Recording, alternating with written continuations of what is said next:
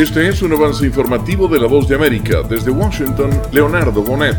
El programa de menores centroamericanos abrió este martes las inscripciones para nuevos solicitantes. Según el gobierno de Estados Unidos, cientos de miles de menores de El Salvador, Honduras y Guatemala serían elegibles. El programa tiene como objetivo reunificar a menores del Triángulo Norte de Centroamérica con sus padres o representantes legales que vivan en Estados Unidos. Los padres deben ser residentes permanentes o contar con estatus de protección temporal, pero también pueden optar al programa otros migrantes, entre ellos aquellos que tengan solicitudes de asilo o visa U pendientes. Funcionarios del Departamento de Estado informaron que el trámite debe ser iniciado por los padres o tutores legales. Jorge Agobián, Voz de América, La Asamblea General de las Naciones Unidas inició su nuevo periodo de sesiones y, a diferencia del año pasado, se espera la asistencia de líderes mundiales. El secretario general de las Naciones Unidas, Antonio Guterres, ha sido enfático durante la 76 sesión de la ONU que inició este martes sobre la importancia de enfrentar la pandemia, garantizando el acceso equitativo a vacunas. Implementado por un grupo de trabajo de emergencia compuesto por productores de vacunas actuales y potenciales, la Organización Mundial de la Salud, socios de Acta Accelerator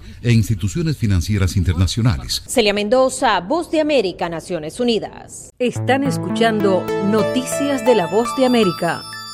El gobierno venezolano incorporó a su equipo negociador en México a Alex Saab, un empresario cercano al presidente Nicolás Maduro, detenido el año pasado en Cabo Verde y que enfrenta un proceso de extradición a Estados Unidos, nación que lo acusa de presuntos cargos de lavado de dinero. Según analistas, la incorporación de Saab a la delegación negociadora podría arruinar el naciente diálogo entre el gobierno y la oposición. A continuación, un mensaje de servicio público de la voz de América. Para evitar el contagio del coronavirus, la Organización Mundial de la Salud recomienda lavarse las manos con agua y jabón antibacterial por un periodo de por lo menos 20 segundos, mientras los cuales se frotan las palmas de las manos entre sí, una palma contra el dorso de la otra mano entrelazando los dedos y finalmente lavarse con agua y secarse las manos con una toalla limpia.